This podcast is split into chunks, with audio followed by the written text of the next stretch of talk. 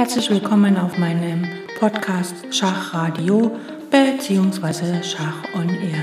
Ich freue mich sehr, dass ihr wieder eingeschaltet habt und wünsche euch ganz viel Spaß mit der heutigen Folge.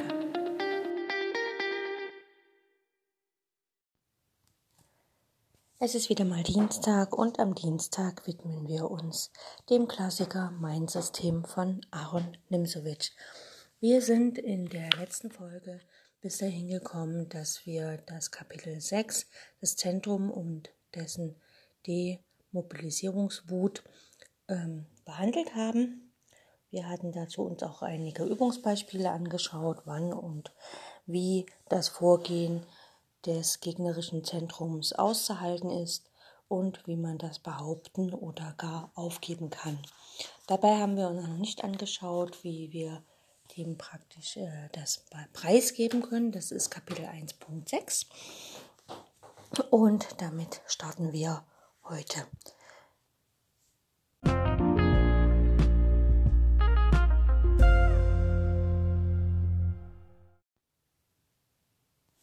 Beginnen wir gleich mit einem Partiebeispiel, was Aaron Nemzowitsch hier ausführt. Und zwar geht es los mit E4, E5. Weiß spielt Springer F3, Springer C6, ganz normal und Weiß befragt sofort das Zentrum mit D4. Ähm, Schwarz antwortet, dass er den Bauern herausnimmt, E schlägt D4, also er erklärt sofort das Zentrum, gibt es damit aber ähm, frei, also er hat jetzt keinen Bauern mehr im Zentrum. Ähm, Weiß schlägt auf D4 zurück und hier hat Schwarz nach langem Überlegen äh, Springer F6 gespielt. Da er nach Springer schlägt C6, B schlägt C6 äh, mit E5 ähm, das, also das E5 einfach durch Springer E4 beantworten kann. Und falls Läufer D3 kommt, kann er D5 spielen. Und damit hätte er quasi ein Problem gelöst, dass er nämlich seinen Springer von F6 weiterspielen kann. Aber im Grunde hat er nicht, ähm, ja, aber dann, also Nimsowitsch schreibt, damit hätte Schwarz nur einen Teil des Problems gelöst, nämlich das Problem der Entwicklung des Springers, des schwer zu entwickelnden Ritters G8, also Springer von G8, nicht aber das Problem des Zentrums als solches. Dazu werden folgende Postulate notwendig. Wenn man dem Gegner die Etablierung eines freien, beweglichen Zentrums Zentralbauerns gestattet hat, so hat man besagten Bauern als einen gefährlichen Verbrecher, sprich Durchbrenner, anzusehen. Gegen diesen habe man seine ganze Schachwut zu richten. Daraus ergibt sich zwanglos ein zweites Postulat. Zweitens, der Bauer ist entweder zu töten, also mit D 7 D5, Neps D5 schlägt E4 soll vorbereitet werden, oder aber zu hemmen. Also wir verurteilen den Verbrecher entweder zum Tode oder aber zu lebenslänglichen Zuchthaus. Oder aber eine nette Kombination, 15 Jahre Zuchthaus und danach die Todesstrafe, wie es so schön heißt. Indem wir etwa zunächst zum Tode verurteilen, dann aber zu lebenslänglichen Zuchthaus begnadigen. Oder, was noch gewöhnlicher ist, wir hemmen den Bauern E4 so lange, bis er ganz lahm wird, also rückständig, und dann zeigen wir Mannesmut und vollstrecken des Todesurteils, kommen also zu D5 und können dann D5 schlägt E4 spielen. Die Hemmung würde hier eingeleitet werden durch D7, D6 und ausgebaut durch Springer F6, Läufer E7, Rochade, Turm E8 und Läufer F8, wodurch das inkriminierte Vorgehen scharf beobachtet bleibt. Weiß im Gegenteil würde alles daran setzen, um den E-Verbrecher mobil zu machen, etwa durch gelegentliches F2, F4 oder Turm E und Turm E1 und so weiter.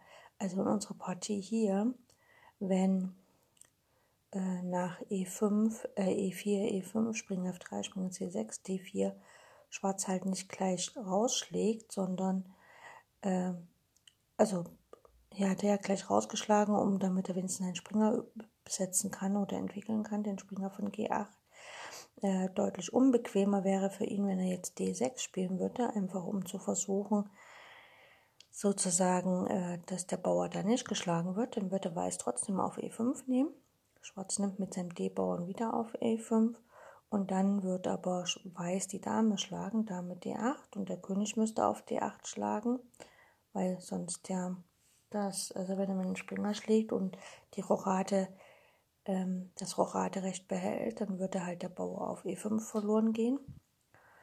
Und damit hat halt Schwarz die Rochade nicht mehr und äh, die Verbindung der beiden Türme A8 und H8 ist einfach nicht mehr leicht herzustellen. Also das geht also auch nicht, dass er in diesem Moment schon D6 spielt. Schauen wir uns eine weitere Partie gleich an.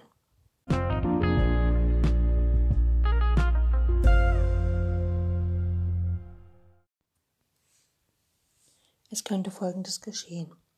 Weiß spielt, also es geht los E4, E5, Springer F3, Springer C6, D4, Schwarz spielt wieder, E schlägt D4, Weiß schlägt auf D4 zurück und hier spielt Schwarz direkt D6, also bevor er Springer F6 entwickelt. Weiß spielt Läufer E2, bereitet die kurze Rochade vor, Schwarz Springer F6. Jetzt funktioniert der Trick E5 nicht mehr von Weiß, also er kann den Springer sozusagen nicht äh, also er kann nicht erst auf C6 nehmen und dann E5 spielen und den Springer F6 sozusagen befragen, sondern er entwickelt sich einfach weiter mit Springer C3, Weiß spielt Läufer E7, äh, Schwarz spielt Läufer E7, beide rochieren kurz und jetzt spielt Weiß F4. Also er setzt quasi noch einen Bauern äh, Richtung Zentrum, um einfach tatsächlich E5 spielen zu können. Ja. Ähm, Schwarz sollte hier auf keinen Fall D5 spielen, weil das erleichtert Weiß einfach E5. Das will ja Schwarz nicht.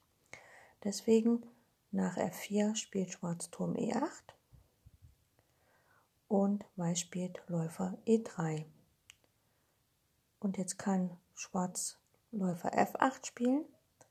Ne, dann ist wieder der Turm auf der D-Linie aktiv.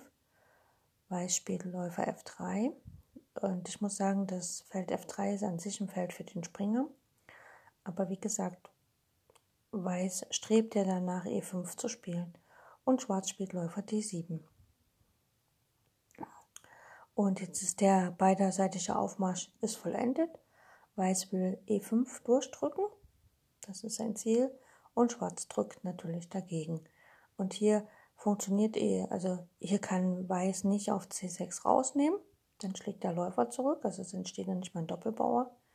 Und dann macht E5 keinen Sinn, weil der Läufer erst auf F3 schlägt und dann wird dagegen gehalten. Aus dieser Konstellation ergeben sich die interessantesten Kämpfe. Hierzu wollen wir ein lehrreiches Beispiel geben und empfehlen aber dem Lernenden schon jetzt, sich in solchen Kämpfen zu üben. Einmal für und einmal gegen das Zentrum. Das wird sein Positionsspiel stehlen. Also das heißt, ähm, man könnte diesen Partie beginnen, also diese ersten zehn Züge mit einem Freund oder ähm, Schachpartner sozusagen mal durchspielen, vielleicht auch im Internet und äh, ab dieser Stellung einmal mit dem weißen Stein weiterspielen und einmal auch mit den schwarzen, einfach um sich ein bisschen zu üben, wie man äh, diese Stellung spielt, einfach um auch zu üben, wie ist es, äh, ich versuche wirklich E4 durchzudrücken oder äh, E4, E5 oder ich versuche mit Schwarz halt wirklich dagegen zu halten. Und das heißt, Schwarz muss sich hier echt hüten und wirklich ziemlich in den Hintern beißen, dass er nicht D5 spielt. Im Moment ist es eh nicht möglich. Und Weiß muss natürlich Geduld haben und abwarten, wann tatsächlich der Zug E5 funktioniert. Der Hemmungsprozess ist schwierig, leichter erscheint eben nur in den Fällen, da solches angängig ist, das Abtöten des mobilen Zentrum Zentralbauern. Aber wie gesagt, diese Fälle ereignen sich nicht allzu oft. Eine kleine Auslese möge folgen. So, und jetzt gibt es gleich ein paar Beispiele.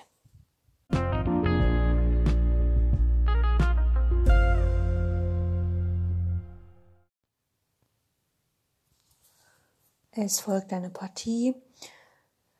Ähm, Francis Josef Lee gegen Aaron Nimzowitsch. Und es wurde gespielt beim zweiten Meisterturnier in Ostende ähm, am 14.06.1907. Kommentiert ist die Partie von Aaron Nimzowitsch selbst. Okay, los geht's mit äh, Weiß spielt hier D4. Schwarz antwortet mit Springer F6. Weiß spielt Springer F3 und Schwarz D6. Er will E5 spielen. Weiß Springer BD2, Schwarz Springer BD7, ne, unterstützt nochmal das Feld e, äh, E5 und Weiß spielt E4. Schwarz hält dagegen mit E5, das war ja sein Plan, und Weiß stützt den D4-Bauern mit C3. Schwarz nimmt natürlich jetzt nicht auf D4 raus, weil er will ja Weiß kein starkes Zentrum geben. Deswegen spielt der Läufer E7, bereitet die kurze Rochade vor. Weiß spielt Läufer C4, geht auf den schwarzen Punkt ähm, F7, auf den schwachen Punkt und beide rochieren. Also Schwarz macht die kurze Rochade, Weiß macht die kurze Rochade. Und jetzt schlägt Schwarz auf D4. Ne? Und Weiß schlägt natürlich zurück. Und jetzt kommt der ähm, Zug D5 von Weiß, äh, von Schwarz, wonach der stolze, freie und so bewegliche Bauer E4 mit einem Ruck verschwindet. Er wird pulverisiert. Denn nach, äh, wenn E schlägt D5, wird Springer B6 mit Springer schlägt.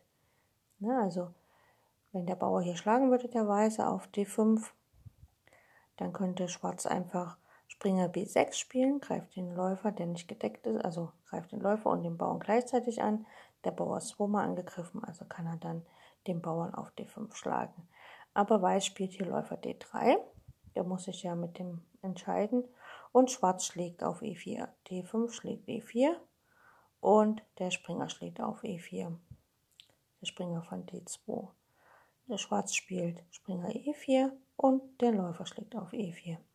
Das heißt, Weiß hat jetzt noch einen Bauern, einen isolierten Bauern im Zentrum und hat zwei Figuren entwickelt. Und Schwarz hat auch zwei Figuren entwickelt, hat aber keinen Bauern mehr im Zentrum, dafür aber auf der C-Linie. Schwarz spielt Springer F6 und das war unser Abtausch mit nachfolgendem Tempogewinn. Ne? Also Schwarz hat hier im Zentrum getauscht und hat jetzt mit Springer F6 quasi ein Tempo gewonnen. Und der Läufer muss sich entscheiden, was er tut. Zum Beispiel Läufer D3. Und dann spielt Schwarz, blockiert jetzt den Bauern. Ne? Also hier in, ähm, wird quasi verhaftet der Bauer oder gehemmt mit Springer D5. Und Weiß spielt A3, bereitet halt B4 vor, will den Läufer, weißfeldrigen Läufer befreien. Und Schwarz spielt Läufer F6. So, jetzt steht Schwarz wegen der schwächlichen D4 einfach besser, weil Schwarz kann immer D4 einfach angreifen und Weiß muss sich um diesen isolierten Bauern kümmern. Na, also, ähm, genau, das ist die eine Partie. Und die geht jetzt hier noch weiter, aber ähm, ich glaube, man muss sich die nächsten 50 Züge oder wie viel sind es noch? Die nächsten äh, 40 Züge muss man uns nicht unbedingt anschauen. Auf jeden Fall hat Schwarz hier Vorteil, weil er einfach immer den Bauern T4 belagern kann. Ähm, und der Springer ist ja quasi auf D5 eine wunderbare Blockadefigur, was dann in späteren Kapiteln von Aranimsewitsch noch eine Riesenrolle spielt. Hier geht es ja erstmal darum, dass er wirklich mit dem Zug D5 das Zentrum geklärt hat und sozusagen jetzt leicht besser steht.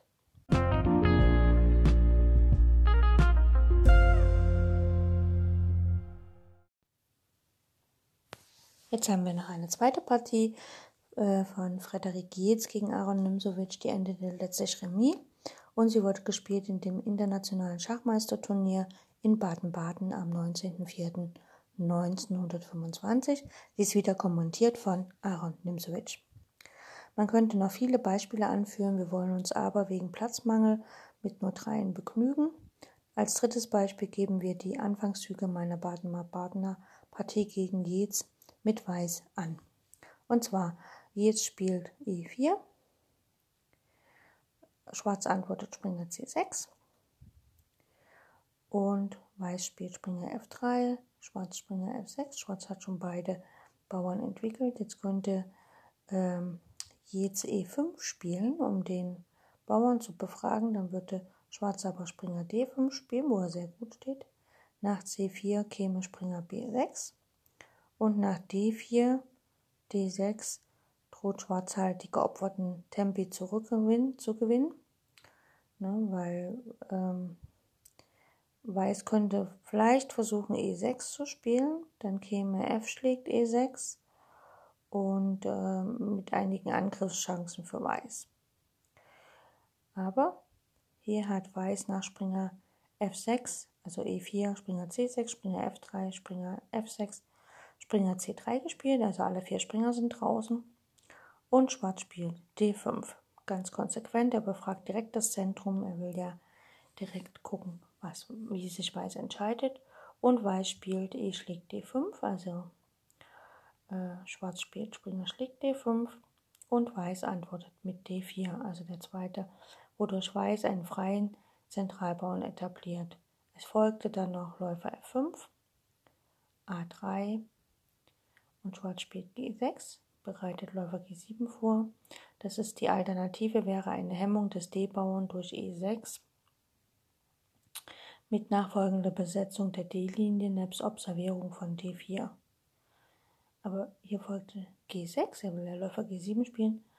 Weiß spielt Läufer C4, befragt halt den Springer. Der Springer geht nach B6, attackiert den Läufer auf C4 direkt, also wieder ein Tempo.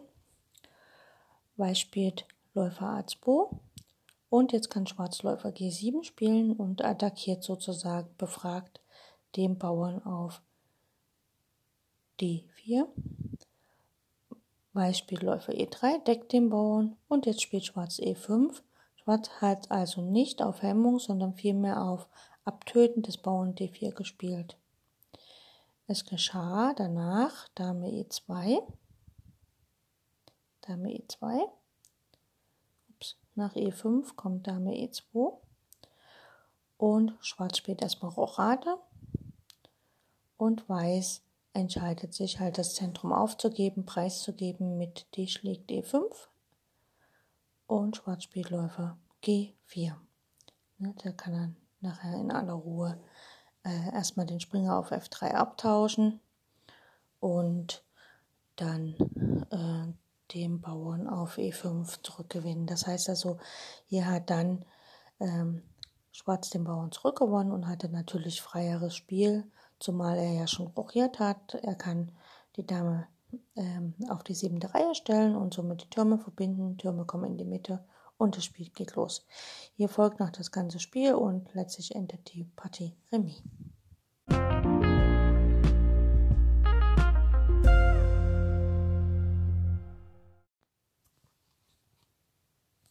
Im Kapitel 1.7 geht es um das Thema vom Bauernraub in der Eröffnung. Zum Bauernraub sei keine Zeit, die besondere Hochachtung vor den Zentralbauern und worin diese sich äußert.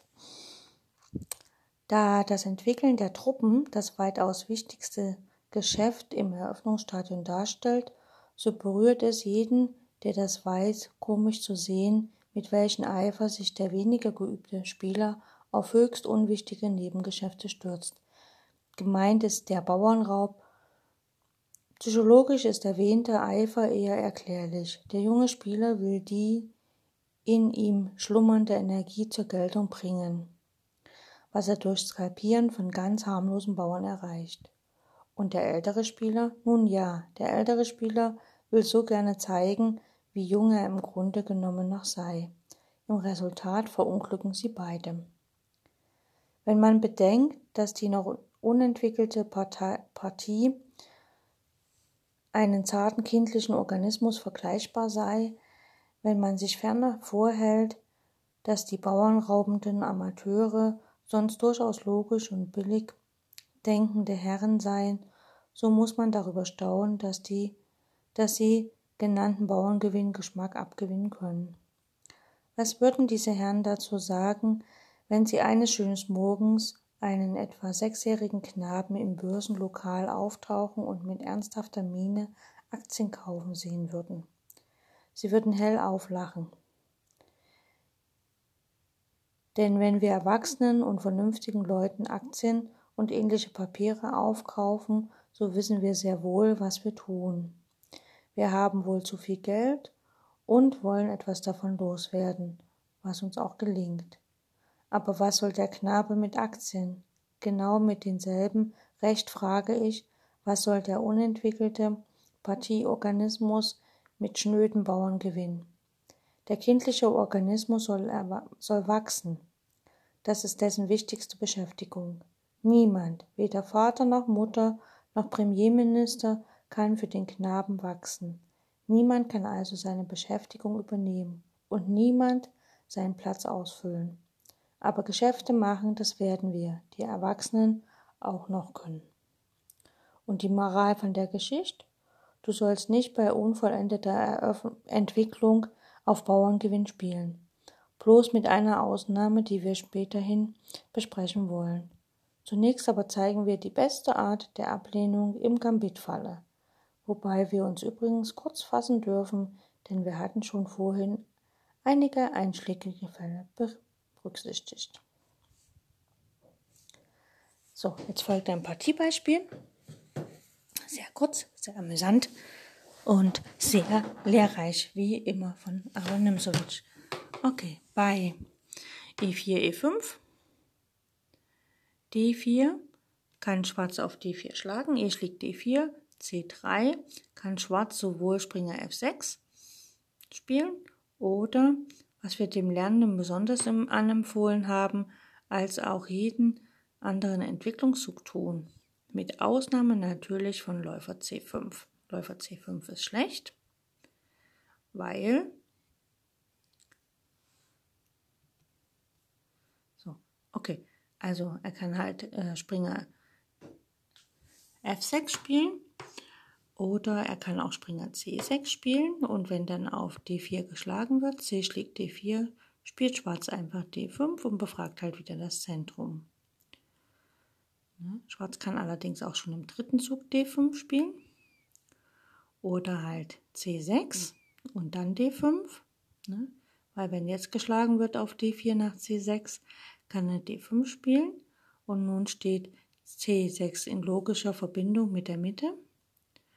Oder wenn er halt C6 gespielt hat und die Dame schlägt auf D4, geschieht ebenfalls D5 und falls auf D5 geschlagen wird, kann man halt ähm, auch mit C schlägt D5 antworten und das droht halt Springer C6 und die Dame auf D4 muss halt wieder ziehen. Also das wäre so ein kleiner Partieanfang.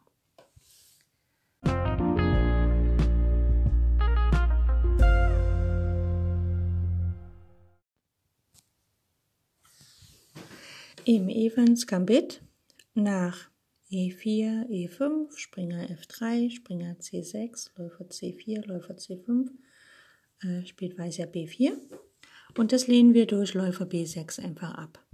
Wir lehnen es aber nicht durch Läufer B4 ab, also wir nehmen es nicht an mit Läufer schlägt, äh, ja, wir spielen nicht Läufer, upsala, wir spielen nicht Läufer schlägt B4, da dann mit C3 das Umherziehen des ähm, Läufers veranlasst wird. Also wir lehnen es einfach ab. Mit Läufer B6.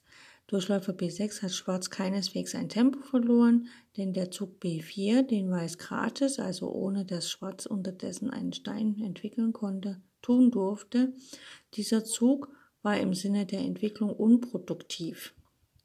Unproduktiv wie jeder mit der Mitte nicht in logischer Verbindung stehende Bauernzug und es ist, es ist, und der Lage der Dinge nicht nach nicht äh, sein muss. Man vergleiche einfach Läufer B6. Also Läufer B6 war ja erzwungen, aber B4 nicht und B4 hat ja keine Verbindung zum, zum Zentrum. Ne?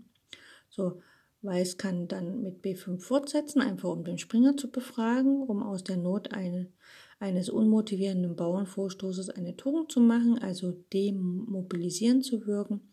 Dann spielt Schwarz einfach einfach Springer D4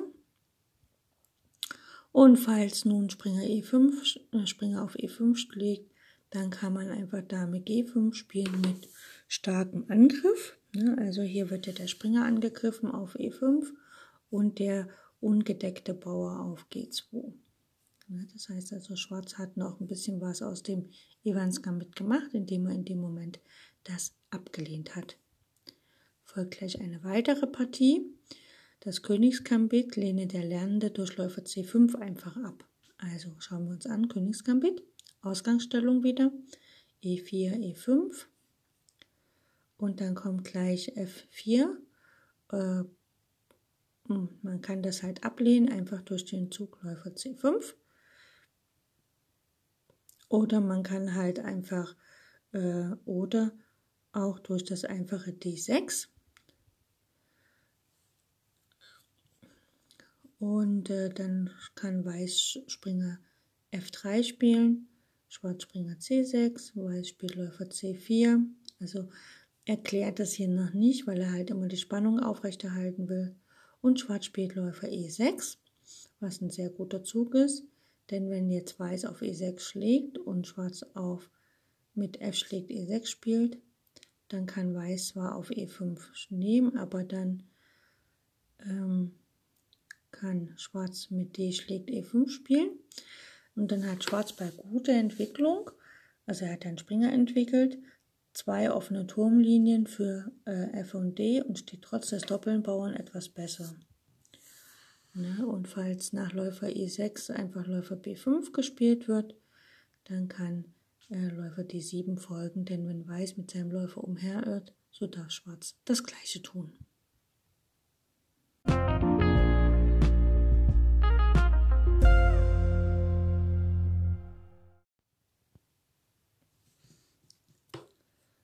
Aber man achte darauf, nach E4, E5, F4, D6, Springer F3, Springer C6, Springer C3, Springer F6, alle vier Springer sind entwickelt, spielt Weißläufer E2 und dann kann aber auch Schwarz äh, die Möglichkeit der Transaktion nutzen. Also er kann jetzt hier auf F4 schlagen, E schlägt F4 und nach D3 kann Schwarz einfach D5 spielen.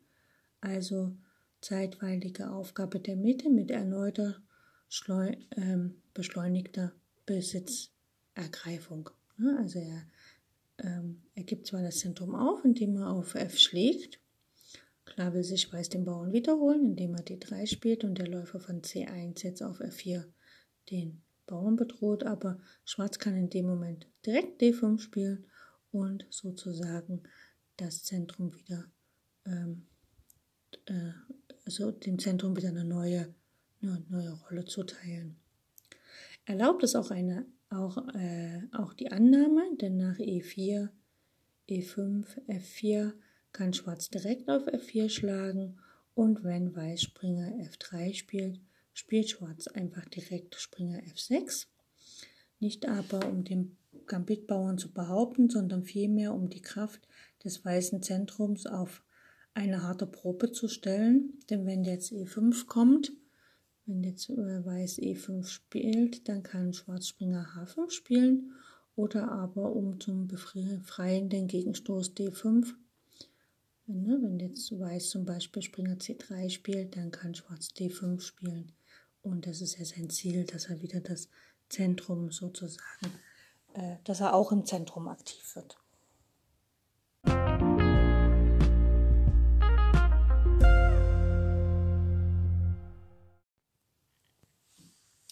Neben jeden Zentralbauern, wenn solches ohne größere Gefahr geschehen kann.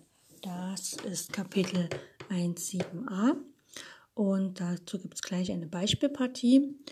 Äh, es geht los E4, E5, Springer F3, Springer C6, Läufer C4 und Schwarz spielt hier Springer F6. Und jetzt spielt, greift Weiß daneben, er spielt C3, möchte D4 äh, vorbereiten und da kann Schwarz direkt auf E4 schlagen, also Springer schlägt E4. Denn der ideelle Gewinn, den die Eroberung des Zentrums bedeutet, ist mit einem Tempo nicht zu hoch bezahlt. Weniger wichtig ist es, den Bauern zu halten.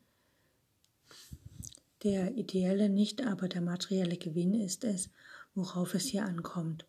Populär ausgedrückt, ein Bauerngewinn irgendwo an der Seite des Brettes macht nicht glücklich, gewinnst du aber einen Bauern in der Mitte, so hast du etwas für deine Unsterblichkeit getan. Denn dadurch erhältst du eine Ausbreitungsmöglichkeit dort, wo die Schlacht im Eröffnungsstadion mit Vorliebe tobt, nämlich im Zentrum. Ellenbogenfreiheit, wie die Amerikaner sie lieben. Lass deine Springer in oben skizzierten Fällen zu Amerikanern werden.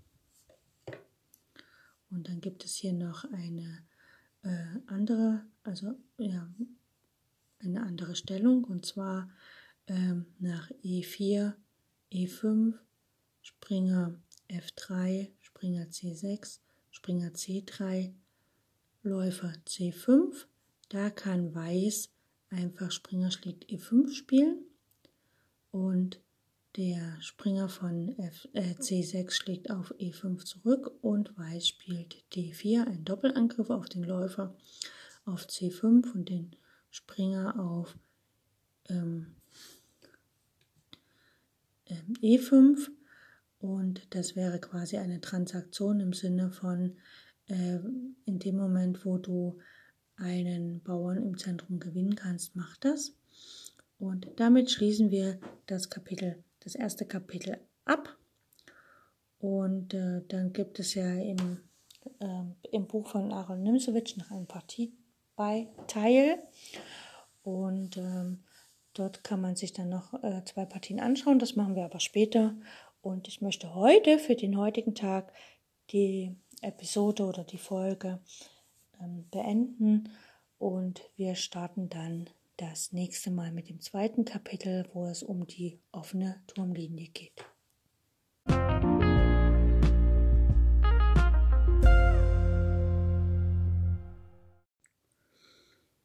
Wir haben uns heute ein weiteres Kapitel aus dem Buch von Aaron Nimsowitsch, Mein System, angeschaut und ich möchte ganz kurz hier noch euch vorlesen, was Aaron Nimsowitsch selber zu seinem Buch geschrieben hat oder zu seinem System. Mein neues System ist nicht plötzlich entstanden, sondern langsam und allmählich. Ich möchte sagen, organisch emporgewachsen. Freilich, die Hauptidee, nämlich der Gedanke, die Elemente der Schachstrategie jedes einzeln für sich zu analysieren, dieser Gedanke beruht auf der Eingebung, auf Eingebung. Indes wäre es natürlich keineswegs genügend, wenn ich über die offene Linie etwas sagen wolle, man solle eine solche besetzen und ausnutzen oder über den Freibauern einer solcher Zeit zu stoppen. Nein, die Sache verlangt es, dass man ins Detail geht. Es dürfte beinahe komisch klingen, aber ich versichere, meinen lieben Lesern, der Freibauer hat für mich eine Seele, genau wie der Mensch. Wünsche, die unerkannt in ihm schlummern und Befürchtungen, vor deren Existenz er selbst kaum ahnt. Ebenso geht es mir mit der Bauernkette oder den anderen Elementen der Stra Schachstrategie. Über jedes dieser Elemente will ich Ihnen nun eine Reihe von Gesetzen und Regeln geben, die Sie anwenden können, werden, Regeln, die ganz und gar ins Detail gehen und die dazu beitragen werden, ihnen Klarheit zu geben, selbst für die anscheinend geheimnisvollsten Verkettungen von Geschehnissen, wie sie gang und gäbe sind auf unseren so lieben 64 Feldern. Und damit möchte ich die heutige Podcast-Sendung beenden. Ich wünsche euch maximale Erfolge bei euren eigenen Spielen, bei euren eigenen Partien und möget ihr auf unseren so geliebten 64 Feldern Offenbarungen erleben, von denen ihr bis jetzt noch nicht geahnt habt.